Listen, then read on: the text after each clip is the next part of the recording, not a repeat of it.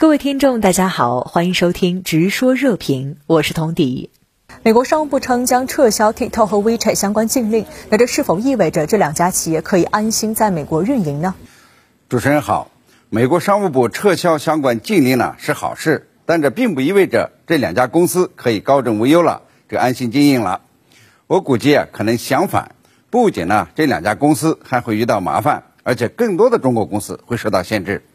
拜登呢推翻了特朗普的禁令，并用一项加强对外国应用程序审查的命令取代之。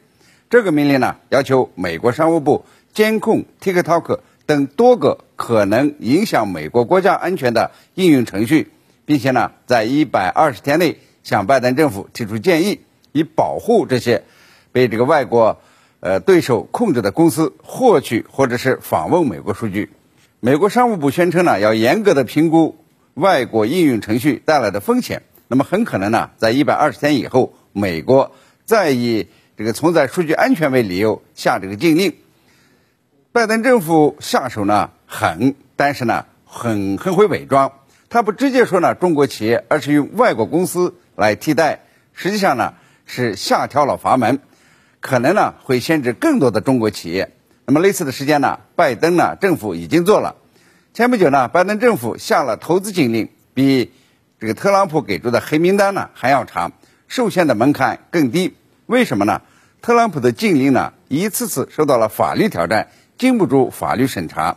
拜登呢这个不再直呼中国的名字，不再指名道姓说呢是与中国军方有关的企业，而是用模糊的语言说呢是在国防和监控领域的企业。这样限制的对象呢，就一下子给扩大了。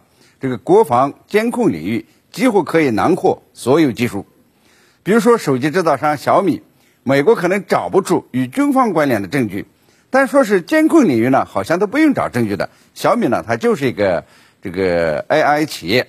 那么同样呢，对 TikTok 和 WeChat，特朗普呢想阻止美国人下载，美国人可能都不答应。但是拜登说呢，可能涉及数据安全。会影响美国人的数据隐私，那么就很容易编造理由来限制中国的企业，就像呢编造病毒来自实验室一样。所以我个人的判断是，美国呢还会对中国的应用软件企业下手的，打击面可能会更广。嗯，在美国的插手下，华为参与竞标的太平洋海底电缆项目搁浅，那您怎么看这件事呢？虽然华为呢是美国的眼中钉，但是太平洋海底电缆项目搁浅呢？却不针对华为，而是针对所有中国企业。这和我们刚说的 TikTok、WeChat 的这个行情呢是一样的。美国形成的所谓新华盛顿共识，就是所有中国企业呢都不安全，都可能给美国带来危险。所以呢，美国现在呢这个颇有风中必反的情绪，就和拜登呢在这个欧洲行啊这个路演一样。那么在对待中国及中国企业上，美国呢已经不按照这个经济规律办事了，而是以政治代替经济，以抗华代替竞价。